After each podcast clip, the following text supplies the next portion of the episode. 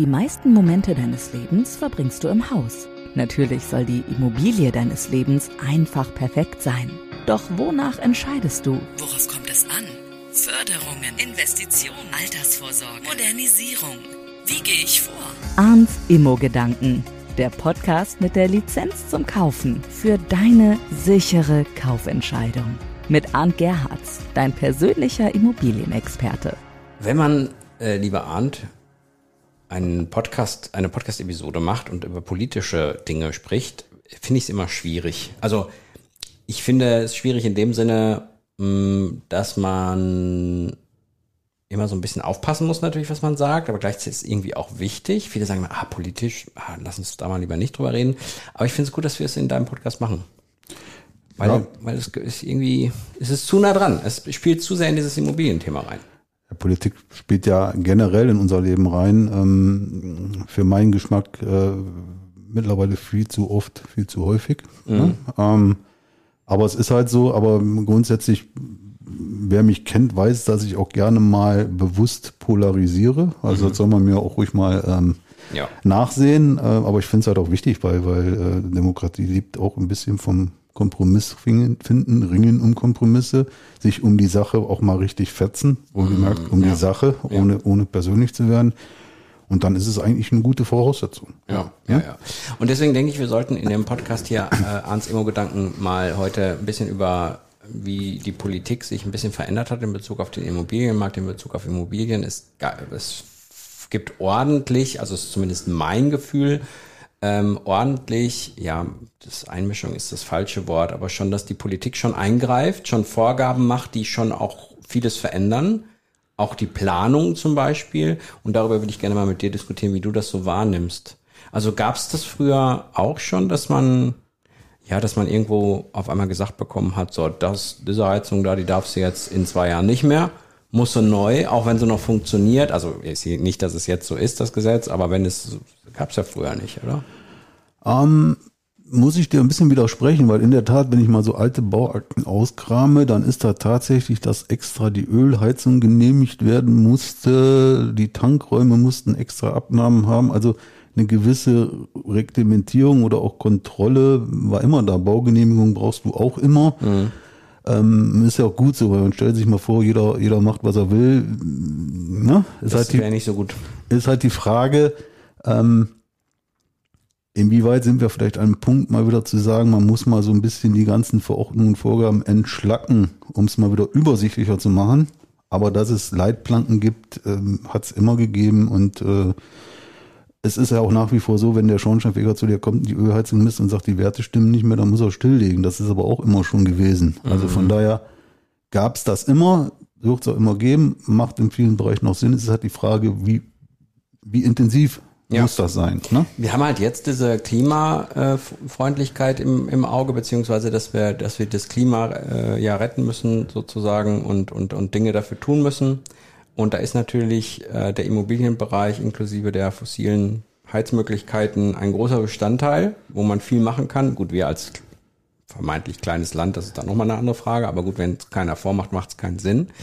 Ähm, da ist natürlich so, man hat das Gefühl, da ist so eine Verselbstständigung jetzt da. Also, dass man da sagt, okay, wir müssen was tun und jetzt hauen wir mal raus. So, ne? Also zumindest nehme ich das im Moment so war, jetzt hier im Juli 2023, dass da, ach, und dann wird das gesagt und dann wird das wieder fleißig diskutiert und dann wird das wieder zurückgenommen und so. Das ist ja alles auch ein bisschen schwierig. Ja, und, und ähm, es wird auch in, ist aber vielleicht generell so, so ein Zeit, äh, Zeitding, es wird generell in die Extreme gerissen. Ne? Die eine Seite sagt, es, es geht nur so, sonst Weltuntergang, die andere Seite sagt, äh, wenn er das macht, äh, sind alle pleite und der Wohlstand ist weg oder wie auch immer. Mhm. Ähm, da würde ich mir einfach mehr, mehr Sachlichkeit, mehr, mehr Gelassenheit wünschen, um, um, um auch mal alle Seiten vernünftig zu beleuchten und zu diskutieren, ohne diese Hysterie drin. Ähm, ich glaube, wir sind uns alle einig, dass ähm, niemand mit gesundem Menschenverstand sich was einbauen wird, was für ihn wirtschaftlich, also um es dauerhaft wirtschaftlich betreiben zu können, und auch keine Dreckschleuder haben will. Mhm. So. Also von daher denke ich mal, gibt es viele Lösungen und, und, und da sollte man einfach den Leuten die Möglichkeit geben, sich breit zu entscheiden. Und wenn es halt aufgrund der Praxis eine, eine Gasheizung ist, weil es baulich, wie auch immer, keinen Sinn macht anders. Ähm, da muss es auch weiterhin möglich sein. Und, ja. und, und da gibt es dann auch wahrscheinlich Lösungen, die trotzdem ähm, die, die Umwelt sehr, sehr gering belasten und trotzdem auch wirtschaftlich zu betreiben sind. Vielleicht können wir bei dem Beispiel auch ganz gut bleiben, weil da haben wir ja auch schon mal drüber gesprochen. Wenn man zum Beispiel jetzt so die Gas, wenn, nehmen wir jetzt mal so ein mehr, Mehretagenhaus, wo die Gasheizung im, in den Wohnungen hängen und so in Kaskade geschaltet heißt das, glaube ich, dann ist es ja auch so, wenn man da jetzt was anderes machen wollte, dann, dann ist das ja auch nicht mal eben so. Also das wird dann oft immer so, ah ja, muss das ausgetauscht werden, aber das ist ja in dem Bereich zum Beispiel deutlich schwieriger, weil da vieles mit, ein, mit reinspielt. Ne? Ja, also wenn wir jetzt dieses Mehrfamilienhaus nehmen und, und jede Wohnung hat eine eigene Gastherme, also eine eigene Heizung, eigenen geschlossenen Heizkreis. Jetzt heißt es, du darfst nicht mehr mit Gas. Mhm. Ähm, wie schalte ich es denn um? Also zentral eine Heizeinheit machen als Wärmepumpe wird schwierig, weil wie verbinde ich die zusammen? Habe ich überhaupt die Räumlichkeit in dem Haus, wo ich diese Wärmepumpe mit dem erforderlichen Pufferspeicher etc. reinsetzen kann? Ja, mal fernab davon, dass es ja Niedrigtemperatur und so Fußbodenheizung ist ja überall und so. Die, die, muss nicht unbedingt, es gibt auch spezielle mhm. Heizkörper. Mhm. Ähm, Wärmepumpe kann auch bedeuten, dass ich, wir kennen die Klimasplittgeräte, die kalte Luft reinblasen. Das kann ich natürlich umgekehrt auch mit dem Heizen machen. Das wäre zum Beispiel für so eine einzelne Wohnung ein Weg, der ginge. Mhm. Aber da muss ich ja wieder die Frage stellen, dann hat jede Wohneinheit so eine Außeneinheit irgendwo an der Fassade hängen. Mhm. Ähm, optisch ist es ein Aspekt, man, man kennt es vielleicht aus dem Urlaub aus südländischen mhm. Ländern, da gehört es dazu, ist die Frage, ob man es ob man's, äh, hier überall haben möchte. Und, und die zweite Frage ist ganz einfach, die produzieren auch eine gewisse Geräuschkulisse. Mhm. Inwiefern haben wir denn Nachbarschaftsstreitigkeiten etc.? Also das ist noch nicht so ganz zu Ende gedacht, glaube ich. Ich denke manchmal, da brauchst du auch einfach Zeit. Ne? also ich glaube, ich glaube, viele Dinge müssen einfach in Ruhe, in Ruhe auch geguckt werden. Und ich glaube, der Markt ist auch viel zu unterschiedlich und viel zu kleinteilig, dass man da so schnell was machen kann. Ne? Das heißt ja immer, ja, wir müssen das jetzt ganz schnell durchbringen und so. Das hat man ja oft ja. keine, keine gute Idee. Ja, äh, alles, was unter Zeitdruck gemacht wird, ist in meinen Augen ja. fehlerbehaftet. Und, und von daher wir haben ja darüber gesprochen, es gibt historische Ortskerne, die, die ganz spezielle Fassaden haben, die man auch, glaube ich, ich glaube, da sind wir uns alle eigentlich auch erhalten möchte, weil es einen gewissen Charme macht in Städten. Aber wenn ich die wirklich nur noch mit dieser Wärmepumpe, mit Niedertemperatur und dann alle Fassaden dämmen muss, ist, ist, ist, wir wollen es ja auch gar nicht überall. Und da muss es ja weiterhin Lösungen geben, dass man es vernünftig umsetzen kann. Und die gibt es auch. Und da muss man halt einfach die Zeit kommen lassen und jetzt nicht sagen, wir, wir machen mit der Brechstange, scheren wir alles über einen Kamm mhm. und das gilt für alles. Das, das, das funktioniert nicht. Ähm, dafür gibt's Energieberater, Leute, die ausgebildet sind, die sich so eine Gebäudesubstanz angucken und dann einen, einen Sanierungs möglichen Fall auch ausarbeiten, ne? So einen Sanierungsfahrplan ausbauen, mhm. der, der, der sogar äh, förderfähig ist, also so einen Sanierungsfahrplan aufbauen und dann zu gucken, was macht für dieses Gebäude speziell Sinn? Ich glaube, das wird der Schlüssel sein. Um, um auf einen gewissen Standard zu kommen. Das gibt es schon, aber was haben wir jetzt durch diese Diskussion erreicht? Viele Leute gehen hin, tauschen panisch noch irgendwelche Heizsysteme aus. Ähm, der eine sagt, ich mache mach mir eine PV drauf, also Photovoltaikanlage mhm. drauf und so weiter. Dabei wäre es sinnvoller, auch wirtschaftlich zu sagen, wir gucken jetzt mal, was die Rahmenbedingungen sind. Die werden jetzt in nächster Zeit kommen. Dann kann ich sagen, ähm, nagel mich nicht fest, aber es ist ein kleiner äh, äh, äh, finanzieller Betrag, den man dann für so, ein, für so eine Energieberatung mit einem äh, Sanierungsfahrplan selber bezahlen muss. Der wird schon bezuschusst. Dann hat man im Prinzip ein komplettes Konzept für sein Haus mhm. vorliegen. Man hat da stehen, pass auf, wenn du das umsetzt, dann wirst du ähm, einen gewissen Standard erreichen, der nochmal besonders gefördert wird. Und dann macht es Sinn, vielleicht drei, vier Maßnahmen auf einmal umzusetzen, die zwar vermeintlich erstmal teurer werden, aber von der Förderung wieder so attraktiv sind, dass ich eigentlich ja dumm bin, mm. wenn ich es nicht mitnehme und jetzt irgendwelche panischen Einzelmaßnahmen mache. Mm. Und das ist das, was ich ein bisschen der Politik im Moment vorwerfe, diese, diese Hysterie reinzubringen, die unnötig ist, anstatt zu sagen, pass mal auf, wir müssen was tun, das und das haben wir vor, das und das habt ihr dagegen an Fördermittel, es wird ein Fahrplan dafür, sogar mm gefördert, damit er auch wirklich sinnvolle Maßnahmen umsetzt. Anstatt jetzt schon, es sind ja jetzt schon, ich will jetzt nicht sagen, Scharlatane unterwegs, aber die sagen hier, du musst schnell das und du musst schnell das und, und wo dann Leute auch wirklich drauf reinfallen und sich nachher ärgern, mhm. Geld in die Hand genommen und können dann nicht mehr eine Förderstufe erreichen. Also Mehr, Ja, mehr Gelassenheit und, und bessere Kommunikation wäre wär wünschenswert. Jetzt, äh, du bist ja nur auch Makler und hast ja auch, äh, kennst dich mit gesetzlicher Einmischung ja so ein bisschen aus mittlerweile, wo Ja. so äh, heftige Rahmenbedingungen ja auch verändert wurden, die das ganze, ganze berufliche Leben Also- mal auf den Prüfstand gestellt haben. Also bei uns Maklern ist ja massiv in die Vertragsfreiheit eingegriffen worden. Also wo gesagt worden ist, pass auf, ihr dürft nur noch vom Besteller Geld und ihr müsst den Vertrag so und so.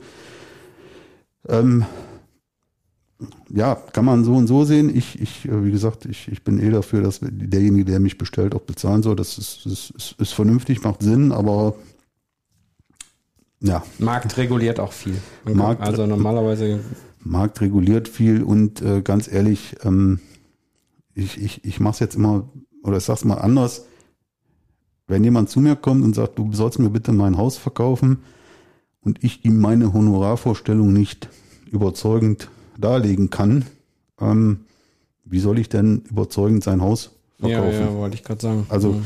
von daher, ähm, ja, da hat die Politik eingegriffen, viele haben gestöhnt, ähm, aber vielleicht war es auch mal ganz gut so. Ja, man weiß nicht, am Ende muss man eh so immer, hat, hat, hat alles immer ähm, unterschiedliche äh, Perspektiven. Ähm, jetzt, ähm, haben, was, was glaubst du, was so die Hauptherausforderungen dann jetzt werden, wo politische, politische Entscheidungen getroffen werden? Also klar, du hast jetzt dieses, dieses Thema äh, Heiz, Heizung äh, angesprochen, Energie an sich auch. Ähm, das wird natürlich auch in diesem Wohnraumbereich, Wohnraum schaffen Bereich sein, ne? dass man da sagt, okay, der Politik wird nichts anderes übrig bleiben, als Wohnraum zu schaffen oder die Rahmenbedingungen. Ich, ich hoffe, dass sich diese Erkenntnis durchsetzt, dass es Sinn macht, Wohnraum zu schaffen und nicht hinzugehen, bestehenden Wohnraum zu enteignen, weil bei aller Liebe, wir haben, glaube ich, in der DDR gesehen, wie der Gebäudebestand dann nach einer gewissen Zeit aussieht. Äh, da bitte mehr Möglichkeit in den Markt reinsetzen. Wie gesagt, das Land NRW hat eigentlich für den, für den sozialen Wohnungsbau ein sehr gutes Förderprogramm aufgebaut. Das ist der richtige Schritt in meinen Augen.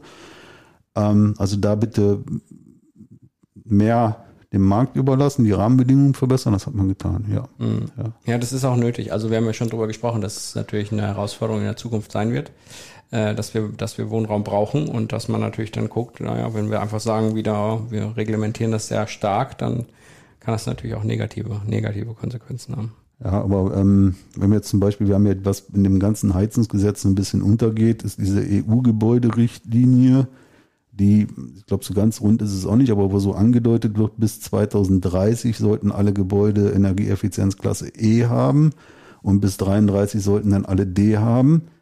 So weit, so gut. Aber wir haben in diesen Energieeffizienzklassen innerhalb von Europa so massive Unterschiede. Ähm, da ist noch keine Antwort drauf gegeben. Also Deutschland hat wesentlich höhere Anforderungen als zum Beispiel die Niederlande. Also das heißt, was bei uns irgendwie D ist, ist in den Niederlanden viel besser. Ja, Mhm. ja. Ne? Also, also da muss ja auch mal irgendwo eine einheitliche Linie rein, bevor man jetzt, äh, oder da muss man anders fragen, wieso ist Deutschland dann viel, viel strenger als die Niederlande? Ähm, Macht ja auch wieder nicht so wirklich Sinn, weil am Ende mm, ist ja jedes Haus gleich, äh, kann, kann Energie sparen. Ne? ja, und, und wenn man es als äh, europäische Aufgabe sieht, dann äh, Ja. sollte es auch irgendwo für, für alle Länder gleich sein. Also da, man sieht, es wird viel an vielen Schrauben gedreht, getan, gemacht, ähm, aber nicht unbedingt immer koordiniert. Ja. Ja. Was ich immer gut finde, ist Verbraucherschutz. Also wenn man so wirklich, wenn Leute jetzt privat da irgendwie was kaufen, werden durch Gesetzmäßigkeiten wirklich geschützt, weil es besondere Aufklärung geben muss seitens da, seitens da, damit kein Schmuh betrieben wird. Sowas finde ich ja immer gut, muss ich sagen. Ja, also, Also ja, Ähm, man hat diesen Energieausweis ja mal verpflichtend eingeführt. Ähm, auf der anderen Seite hat man ihn aber durch so viele verschiedene Berechnungsmethoden wieder aufgeweicht, dass die Vergleichbarkeit wieder nicht da ist. Also ich kann drei Wege rechnen, die ich auch alle gesetzeskonform mache und kommen drei verschiedene Ergebnisse raus. Ist dann wieder die Frage, wie, wie viel Sinn macht dieses Stück Papier noch? Ne? guck mal, jetzt hast du wieder meine Illusion zerstört. Ja. Ich dachte, es gibt nur eine Variante und dann ist das das Ding. Nee, leider, leider nicht. Ähm, Es gibt da verschiedene Möglichkeiten, die natürlich reglementiert sind. Mein Tipp ist einfach immer trotzdem die Verbrauchsabrechnungen geben lassen über die letzten Jahre und Also, weil da kannst du es ja dann genau sehen. Ja. Ja. so. wobei Nutzerverhalten ist natürlich auch wieder eine Sache, ne? Jedes Grad mehr sind so roundabout mehr, sechs Prozent mehr Energieverbrauch oder weniger halt, ne? Ähm, Das ist auch nur so eine, so eine, so eine ja, Spur, ne? Ganz, also. ganz grobe, grobe Richtung jetzt mhm. die Zahlen, ne? Aber wohnt eine Person drin, wohnen fünf drin, ne? Also Stichwort warmes Wasser mhm. bereiten, mhm. ne? Eine Person braucht weniger wie fünf. Heizen der Räume machst du fast, na, vielleicht machen auch manche eine ganze Etage dicht, mhm. ne? Aber ja, da bringt manchmal die Verbrauchsrechnung mehr. Der Energieausweis kann eine Richtung sein. Ja. So, wir haben eine kleine politische Folge hier gemacht bei äh, Arns Immo Gedanken. Äh, praktisch die Lizenz zum Kauf mal aus politischer Hinsicht, wenn da dann doch mal eingegriffen wird an der einen oder anderen Stelle. Ich habe herausgehört, dass es, äh, dass du ein Fan davon wärst, äh, mal ein bisschen weniger Panik äh, reinzupacken, weniger Hysterie, einfach mal die Dinge auch laufen zu lassen. Und aber natürlich muss es auch Regeln geben, äh, die, die politisch äh, angesetzt werden, weil sonst auch komplett durcheinander gehen würde. Die Realität auch sehen, was ist wirklich da, wie viel ist wirklich da. Und ich glaube, wir haben einen ganz guten Überblick gekriegt. Danke dir. Ja, gerne. Und äh, liebe Hörerinnen und Hörer, bis zum nächsten Mal, würde ich sagen. Macht's gut. Ja, bis bald. Ciao. Ciao. Arns Immo-Gedanken, der Podcast mit der Lizenz zum Kaufen. Fühle dich bereit für deinen Hauskauf mit dem Immo-Führerschein und sichere dir so die Investition deines Lebens ab, mit Wissen, das für immer auf dein Entscheidungskonto einzahlt. Mit einem Klick wirst du reich an Know-how über arndgerhards.com. Sicher ins eigene Haus.